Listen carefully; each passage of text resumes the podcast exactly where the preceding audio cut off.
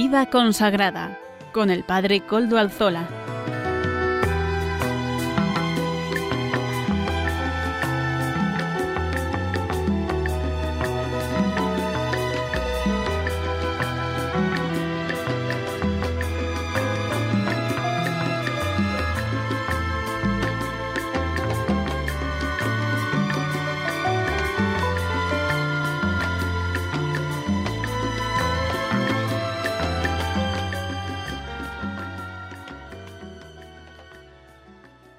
Buenas tardes hermanos, amigos y oyentes. Hoy es jueves y jueves santo y son las cinco de la tarde, una hora menos en las Islas Canarias. Es por tanto la hora de la vida consagrada, de vida consagrada en Radio María. Les saluda con sumo gusto Padre Coldo Zola Trinitario.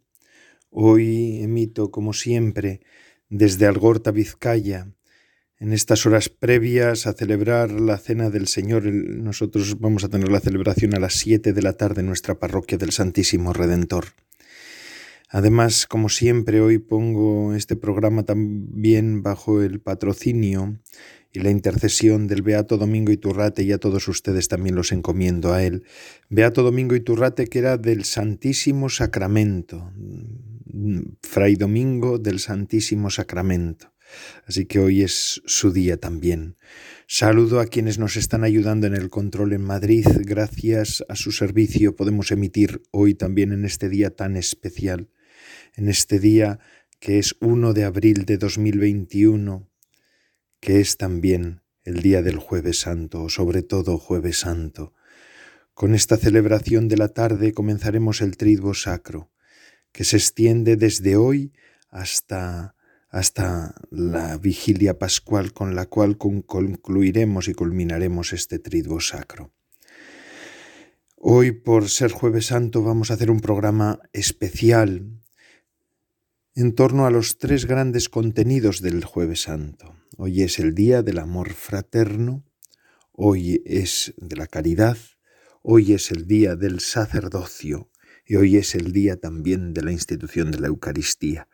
Podríamos ordenarlo de otra manera, da igual, no nos importa cómo ordenarlo, lo importante es que hoy es el día del Señor, hoy es el jueves santo, quizá una de las fiestas más entrañables, más entrañables de toda de todo el calendario litúrgico, ¿verdad? Día del Amor Fraterno. Permitidme que comience hablándonos a nosotros, religiosos, religiosas, consagrados, consagradas, sobre el amor fraterno. Hoy en nuestras comunidades celebramos nuestro día, el día de la comunidad, el día de vivir en comunión. Y es que, hermanos, el amor fraterno solo se entiende y solo emana de la, del principio de autodonación, la autodonación que fue lo que hizo Dios con el mundo al crear la realidad y después al encarnarse en Jesucristo. Ahí Dios se automanifestó autodonándose, entregándose del todo, del todo se donó. La autodonación, dice un autor actual, un filósofo actual, Francesc Torralba, dice, la autodonación es la verdadera fuente de la felicidad, porque cuando uno da lo que es a los otros, y percibe como ese don que libre y generosamente donado ha dado transforma su vida. Mejora el mundo, sana y cura, mejora en definitiva la calidad del entorno, el orden de la creación y de la historia, experimenta una extraña y desconocida felicidad, un estado interior de buen ánimo, consecuencia directa del bien que se ha ejercido a los otros, percibe que tal donación ha tenido sentido y aquella percepción subjetiva y emocional de sentido genera la experiencia de la felicidad. Qué bonito, ¿verdad? Lo que nos dice Frances Torralba. Y en esto de la caridad fraterna podríamos hablar como, y en esto del amor, podríamos hablar como tres escalones, tres grandes escalones. El primero podría ser un texto que nosotros solemos leer en todas las noches en completas, no todas las noches, perdón, en completas lo solemos leer cuando toca. Todas las noches hacemos completas, pero cuando tocan completas solemos leer un texto del Deuteronomio. que es amarás a Dios con todo tu corazón, con todas, con toda tu potencia. En realidad, amarás a Dios sobre todas las cosas, con todo tu corazón, con toda tu alma. Y Jesús nos dice además que con ese mandamiento va el segundo, que es el compendio de la ley, y a tu prójimo como a ti mismo. Este es el primer escalón del amor. Esta diríamos, podríamos decir que es como la medalla de bronce del amor. Es medalla, ¿eh? No es cualquier cosa. Ya es bastante amar así, pero es medalla de bronce. Ahí se nos llama a amar, a amar a Dios sobre todas las cosas y al prójimo como a ti mismo. Y en este sentido es mm, también la dinámica de la donación. Amar al prójimo, amar a Dios, amar al prójimo. Eh, a Dios y a otro día podríamos hablar del amor de Dios, pero al prójimo, hoy que estamos hablando del amor fraterno, me gustaría hacer el hincapié del prójimo, ¿verdad? Amar al prójimo como a ti mismo. Este es el verdadero sentido del, del mandamiento, como a ti mismo. El cristiano no dona su, vida, no se la quita. No se trata de quitarse la vida, eso es suicida. Y eso no es cristiano. Nosotros donamos nuestra vida y para donarnos también nos tenemos que cuidar. Tenemos que ofrecer lo mejor de nosotros a los demás y para eso tengo que cuidarme. Tengo que eh, hacer de mí una verdadera donación. Hacer verdadera donación de mí significa que yo también tenga una vida valiosa. Y eso, la vida valiosa solo será cuando uno cuida su vida. Por eso es importante entregarse ayudándose, valiéndose, curándose. Esta es la medalla de bronce, decíamos. Vamos a hablar de la medalla de plata, que sería el Evangelio de Mateo, el capítulo 25 del Evangelio de Mateo, el juicio universal. El Papa San Juan Pablo II decía que esto no es solamente un juicio moral, ahí es, no, no es un evangelio moral o fundamentalmente moral, no es una enseñanza moral la que ahí se dice, sino que es una enseñanza profundamente cristológica. Esto es lo fundamental de esta enseñanza, que es cristológica. ¿Y qué significa que es cristológica esta enseñanza? Pues que al final, al fin y al cabo, nosotros lo que nos adentramos es en el misterio de Cristo. La beata, yo, la santa ya, Santa Teresa de Calcuta decía que la, que si es verdad, y nosotros nos lo creemos, que Jesús se quedó presente en la Eucaristía, también esto es palabra de Dios y es tan cierto. Aquí está la experiencia de San Camilo de Lelis, que una vez, el fundador de vida religiosa, además de un instituto de vida consagrada, dice, eh, la cuestión es eh, que una vez San Camilo de Lelis estaba entró a una habitación donde había un moribundo y en ese momento tuvo como una inspiración interior diciendo, ahí está Cristo. Y dicen que estuvo toda la noche de rodillas ante ese moribundo, ante ese enfermo moribundo. San Camilo de Lelis fundó los Camilos y las Camilas y ellos se dedican a la salud, ¿verdad? Al cuidado de la salud al enfermo, porque él entendía que allí estaba Cristo realmente presente. Y entonces se dedicó y cuando lo buscaron por la mañana dijo, es que yo he estado adorando a Cristo durante toda la noche. Esta es la medalla de plata. ¿Y cuál es la medalla de oro del amor? Pues el amar con el corazón de Cristo. Santa Teresita del Niño Jesús dice que ella, que ella muchas veces le había pedido al Señor cientos, miles de corazones para poder amar mucho, para poder amar más. Pero que al final entendió que Dios le decía, ama con mi corazón, te entrego mi corazón y ama. No necesitas miles de corazones, no necesitas hacer miles de cosas, sino ama al modo de Cristo. Ama con el corazón de Cristo. Y esto es al final la clave para que los hombres y mujeres podamos vivir en el amor del Señor, amar con el corazón de Cristo. Esto significa básicamente cristificarse. Y esto significa fundamentalmente que diariamente nosotros con el Evangelio del día tenemos que confrontarnos para ver cómo actuaba Jesús, cómo vivía Jesús, cómo hacía Jesús, y así poder imitarle a Él cada día. Así poder imitarle a Él cada día. El Beato Domingo Iturrate, nuestro patrono, diríamos, o mi patrono, ¿verdad? Porque sus reliquias las custodio en esta iglesia, decía, haré lo más perfecto. Esto era su lema final. Primero empezó pensando que haría las cosas ordinarias extraordinariamente bien, cuando tenía 16 años, eh, recién salido del noviciado. Es verdad que es una cosa muy grande y muy bonita. Em, ya quisiera yo vivir mi vida así. Pero no, después ya él va a más y al final lo que él dice es, haré lo ordinario, haré lo más perfecto. Y lo más perfecto es hacer aquello como Dios lo hace, como Dios lo quiere y en la medida que Dios lo quiere. Haré lo más perfecto, siempre buscaré lo más perfecto, lo que más agrada a Dios, lo que más le gusta a Dios y al modo que Dios encarnado, es decir, Jesucristo, lo ha hecho en la tierra.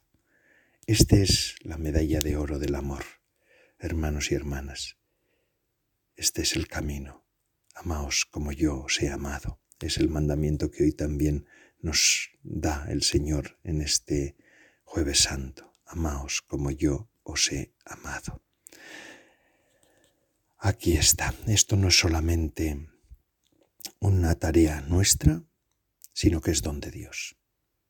Por eso Jesús no hizo muchos más preceptos, no hizo preceptos nuevos, porque ya estaban, los preceptos ya estaban dichos en, en, la, en el Antiguo Testamento y nos valían, el decálogo es válido ahora también, sino que Él lo que nos da es el modo de amar, que es como yo os he amado. Y eso es gracia, no es tanto una exigencia moral, sino es gracia de Dios. Vamos a hacer un poquito de meditación, de pausa y volvemos.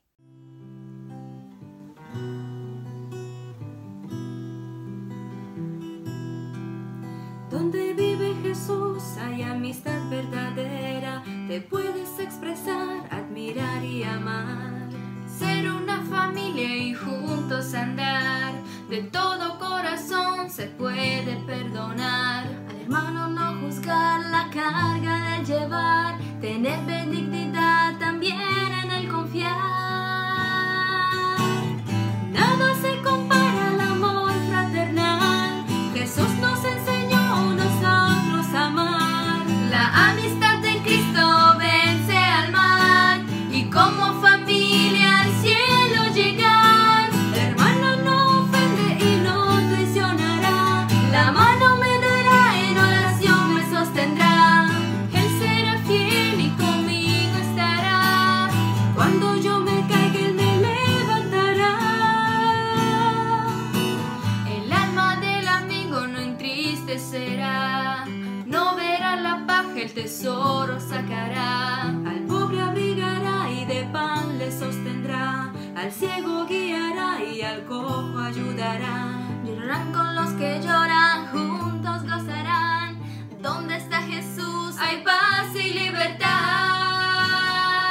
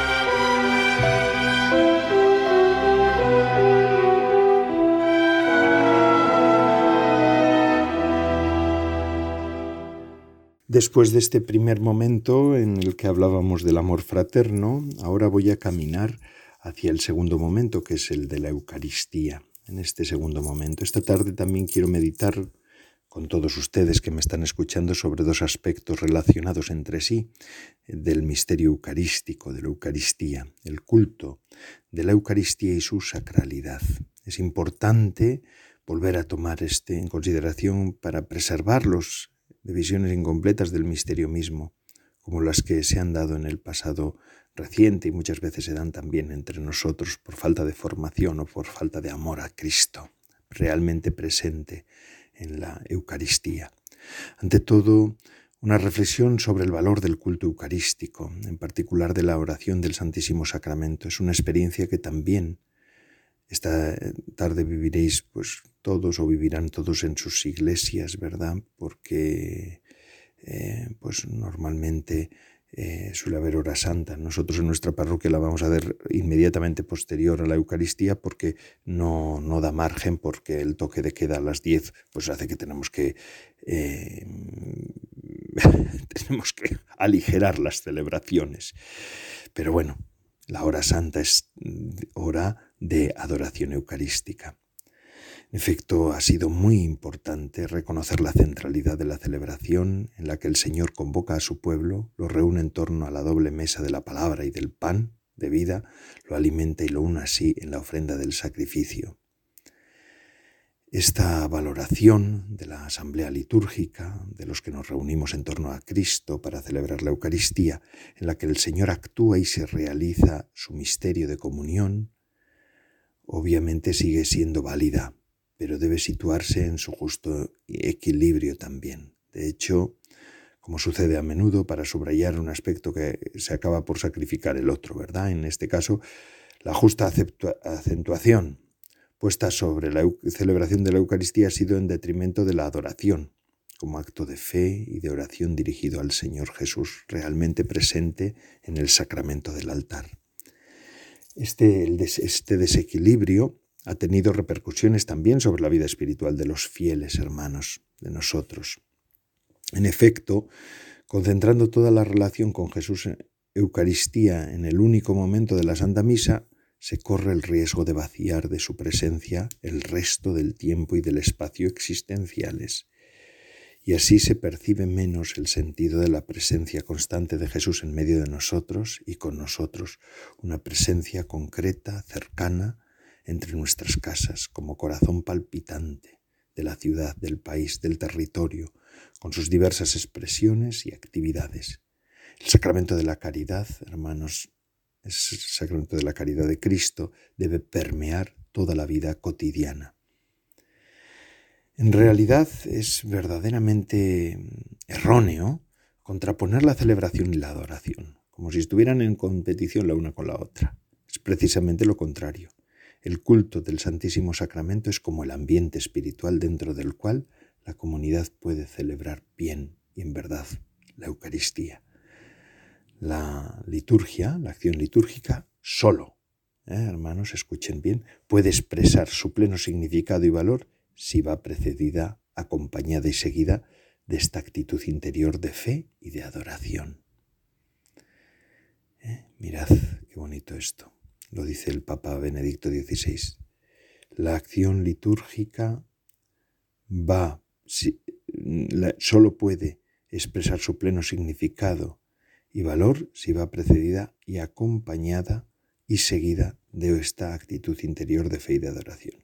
El encuentro con Jesús en la Santa Misa se realiza verdadera y plenamente cuando la comunidad es capaz de reconocer que Jesús en el, en el sacramento habita su casa, nos espera, nos invita a su mesa y luego, tras disolverse la asamblea, permanece con nosotros, con su presencia, pues discreta y silenciosa, mirad cómo son los sagrarios, y nos acompaña con su intercesión, recogiendo nuestros sacrificios espirituales y ofreciéndolos al Padre. En este sentido, me complace también subrayar la experiencia que viviremos durante esta tarde juntos en los que venimos a la misa.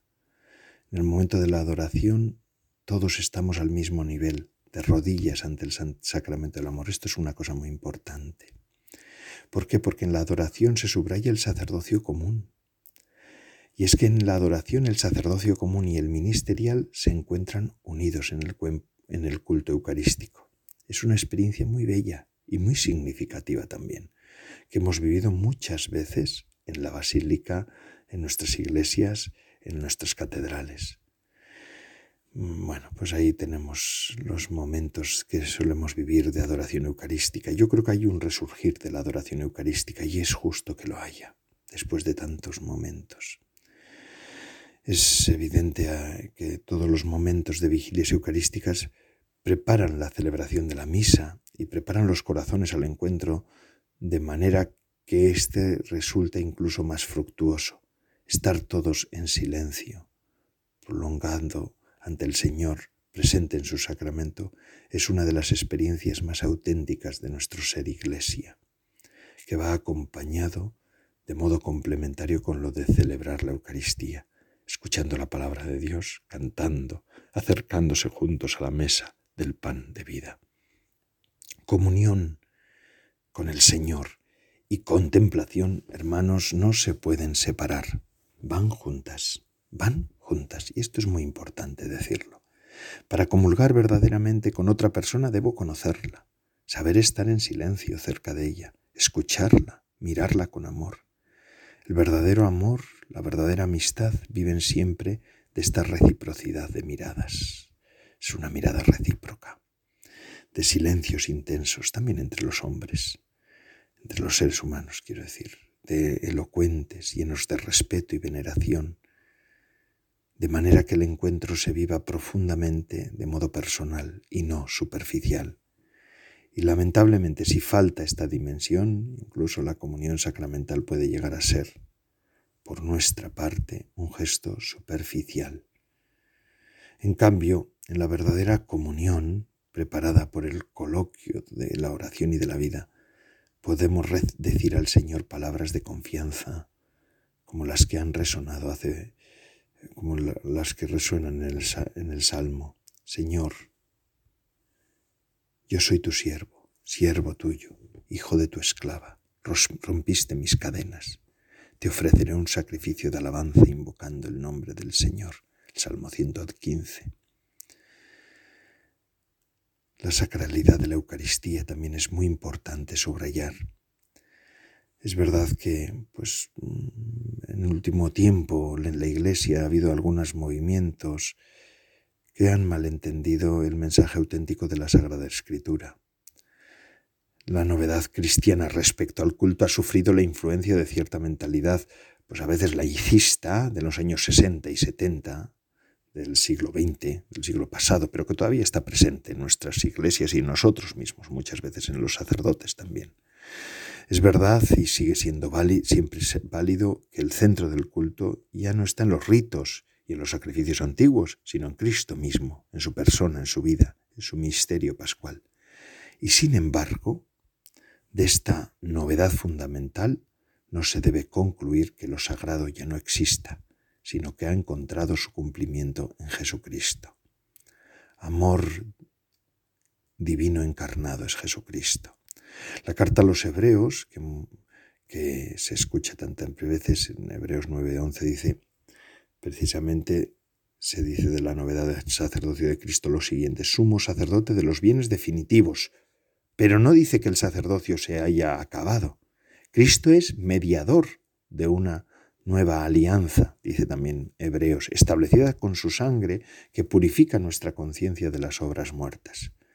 Él no ha abolido lo sagrado, sino que lo ha llevado a cumplimiento, inaugurando un nuevo culto, que sí es plenamente espiritual, pero que sin embargo, mientras estamos en camino en el tiempo, se sirve todavía de signos y ritos que sólo desaparecerán al final, en la Jerusalén celestial. Cuando lleguemos allí, ya no necesitaremos ritos porque estaremos cara a cara. Pero mientras tanto los ritos nos recuerdan ese momento en el que vamos a estar cara a cara con el Señor. Gracias a Cristo, la sacralidad es más verdadera, más intensa como sucede con los mandamientos, también más exigentes. No basta la observancia ritual, sino que se requiere la purificación del corazón y la implicación de la vida.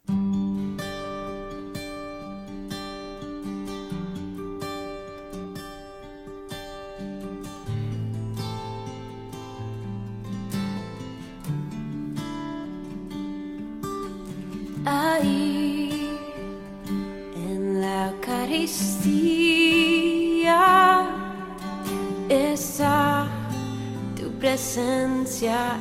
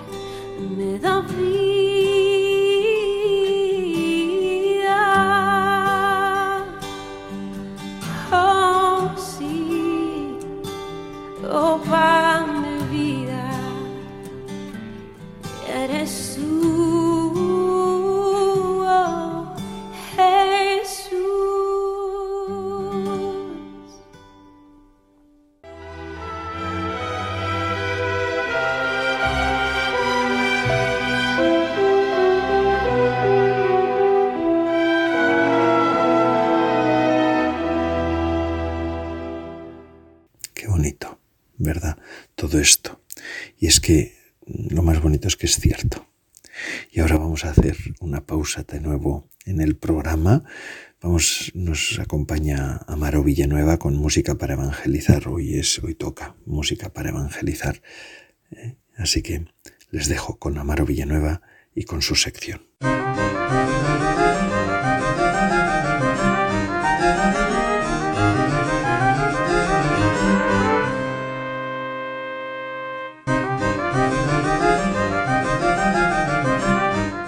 Buenas tardes y bienvenidos a la sección Música para Evangelizar. Hoy presentamos la canción del grupo Alabastro, la canción titulada Jesús de Nazaret. La escuchamos. Le golpearon en la cabeza con una caña, le escupían, le azotaban y se burlaban. Traspasaron con una lanza, su cabeza le coronaron con espinas.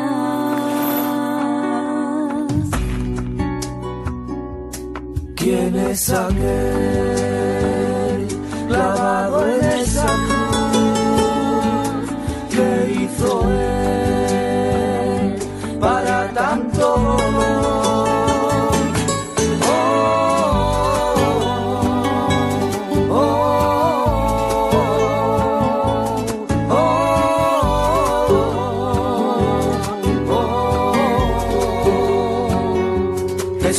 Nazaret, ese es su nombre, murió por ti, por mí, para salvarnos, y no le importó tanto dolor, lo hizo con valor, lo hizo por amor, solo por amor.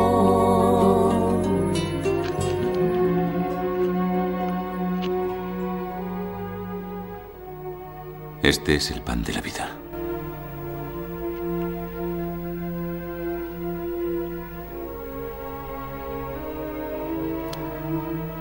Quien coma de este pan tendrá vida eterna. te hicieron en la cruz del Calvario. Lloraste de dolor para darme el perdón sin yo merecerlo. Fue por amor. Comedlo.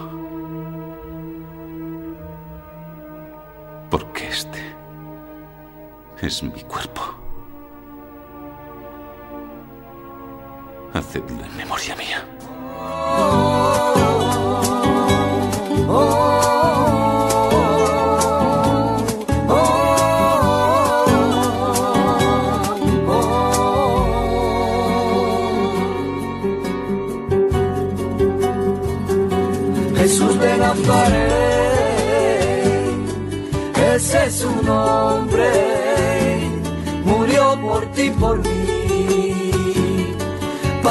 Salvarnos. Desde ahora. Este cáliz no será solo un recuerdo de la alianza que Dios hizo con nuestros padres en el monte Sinaí.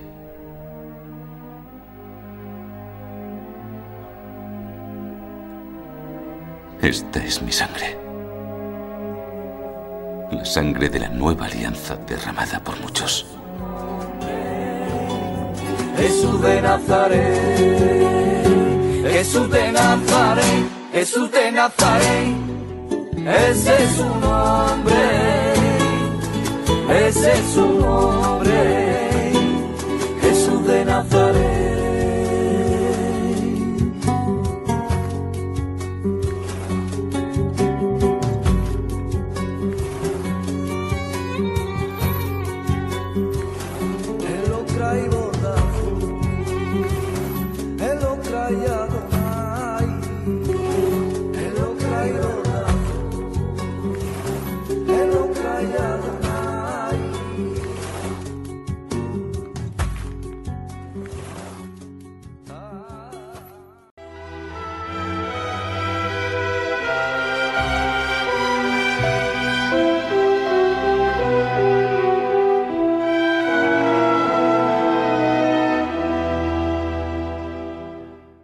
Después de escuchar estas- esta música para evangelizar que nos ha ofrecido Amaro Villanueva, seguimos con nuestro programa. Es la última parte del programa actual eh, de hoy, de este jueves santo, hoy que estamos celebrando también el Día del Sacerdocio, ¿verdad? Que es la tercera parte de, de este día. Es un día muy denso, ¿eh? la verdad es que yo cuando preparaba este programa hoy, yo pensaba, Dios mío de mi vida, lo denso que es este día, lo grande que es este día.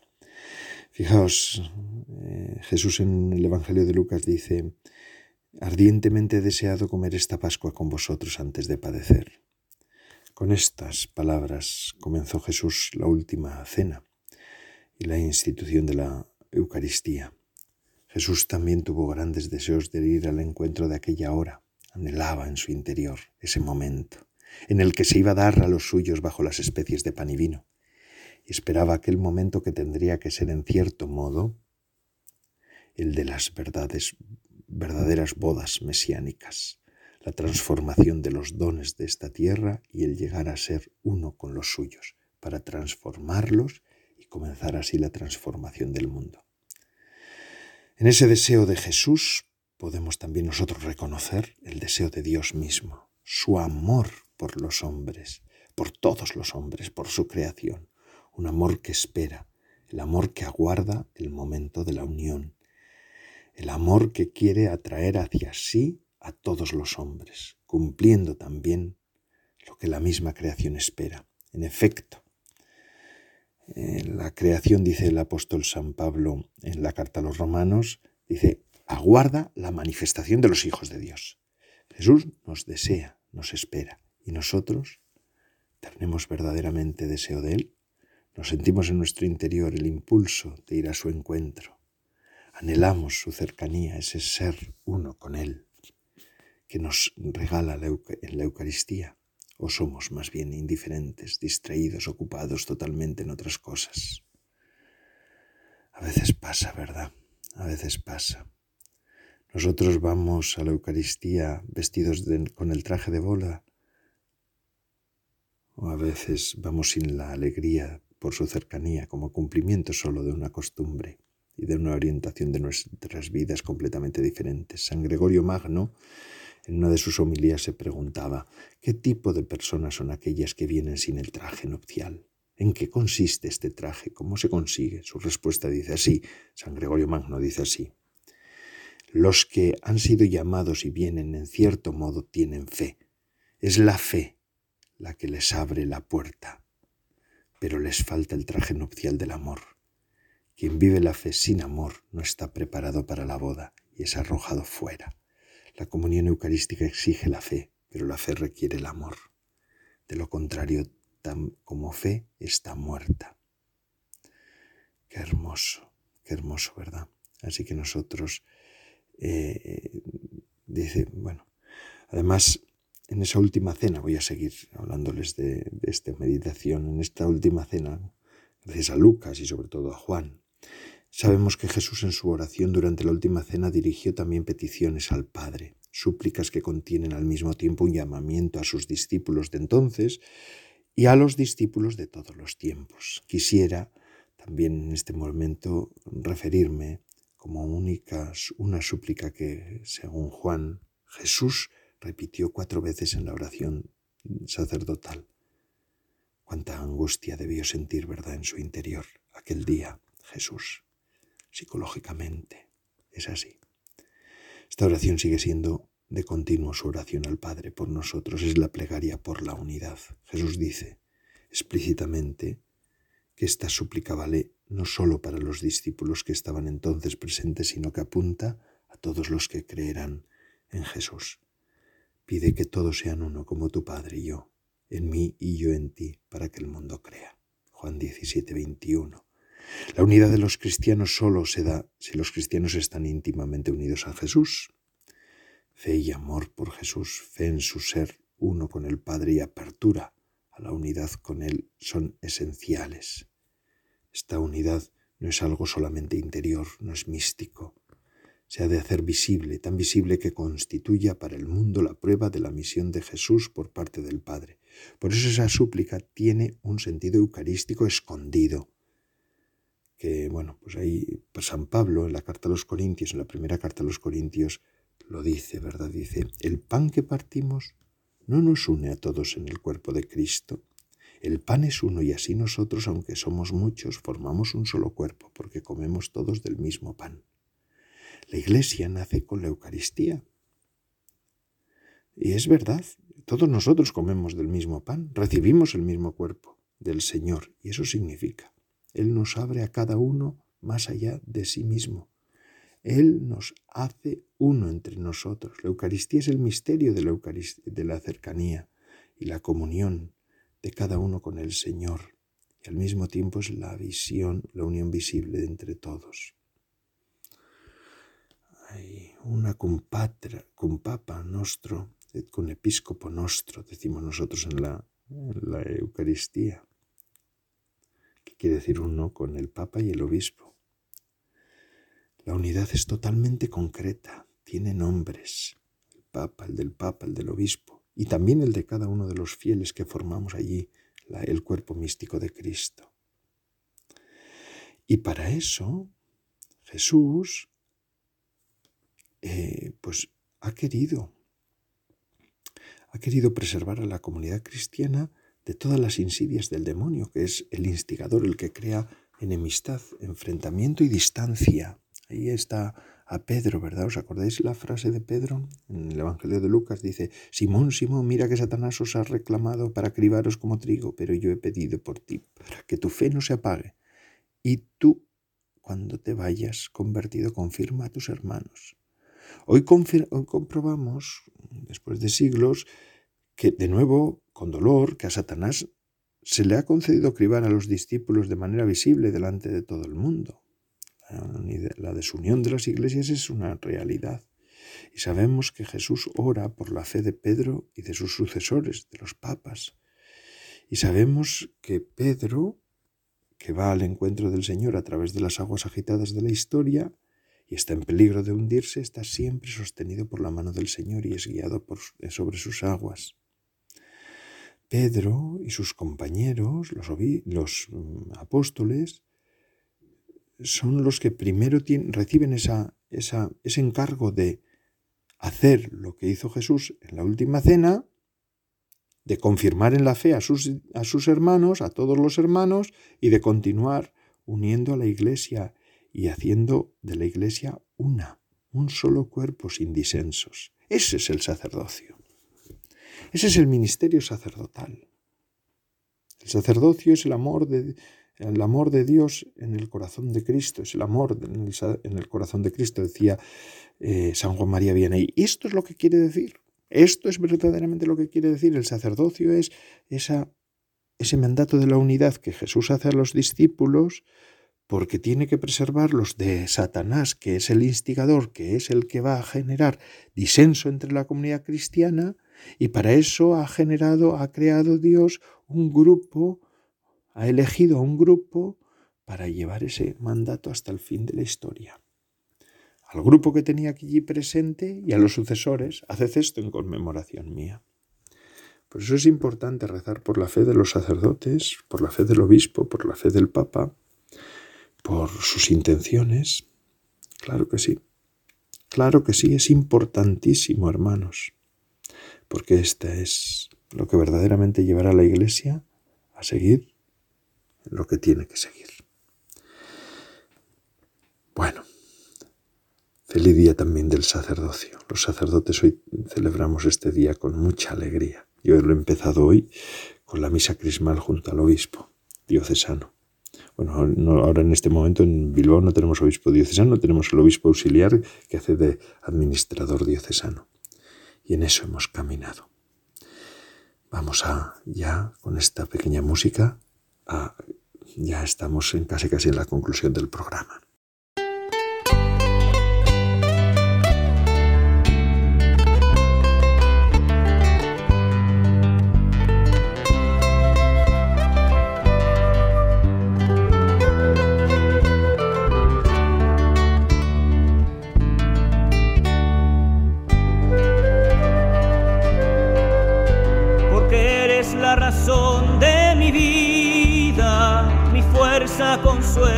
Alegría, porque eres el amor que yo soñé y sin ti estoy perdido y nada soy.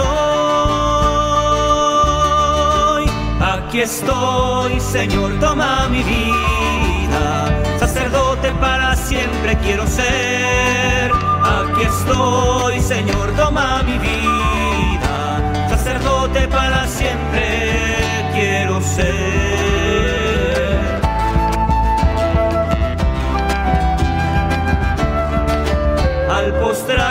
Presencia estoy temblando, consciente de mi nada y pequeñez, y al levantarme con tu espíritu divino, tu siervo consagrado yo seré. Mi vida como santo relicario, tu presencia a los hombres llevará, y en mis manos tus manos los bendecirá, y en mí tu corazón los amará. Aquí estoy, Señor, toma mi vida. Sacerdote para siempre quiero ser. Aquí estoy, Señor, toma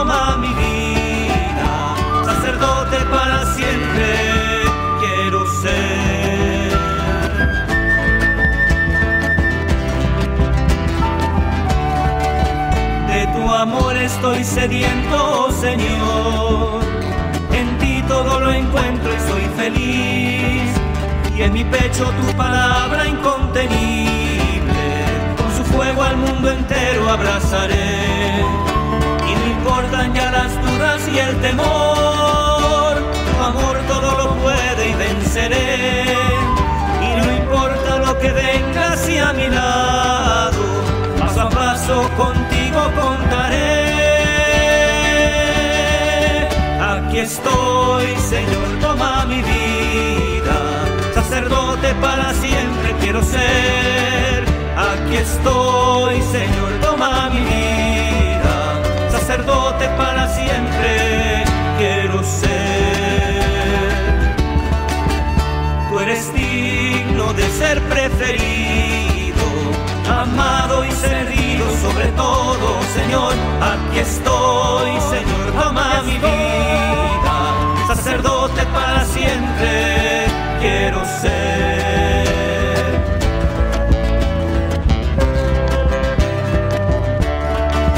Aquí estoy, Señor, toma mi vida. Sacerdote para siempre quiero ser. Aquí estoy, Señor, toma mi vida. Sacerdote para siempre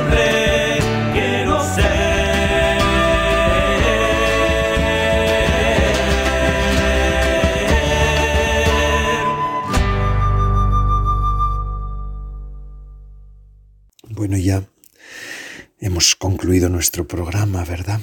Ya ardientemente he deseado comer esta Pascua con vosotros, decía Jesús. Señor, tú tienes deseos de nosotros, de mí, de ustedes, de los que me están escuchando. Tú has deseado darte a nosotros en la Santa Eucaristía y hoy lo estamos viendo, Señor, y de unirte a nosotros. Señor, suscita también en nosotros el deseo de ti. Fortalécenos en la unidad contigo y entre nosotros. Y da a tu iglesia la unidad para que el mundo crea en ti. Hoy es ese día, hermanos y hermanas. Ahora les dejo porque ahora van a empezar los oficios eh, de Semana Santa, la misa de la, cena de, la Cena del Señor aquí en Radio María. Así que yo les dejo en una tarea más importante que mi programa. Pero me alegro de poder haber estado con ustedes durante esta tarde también. Un abrazo muy fuerte. Feliz Jueves Santo. Se despide de todos ustedes, Padre Coldo Alzola, Trinitario.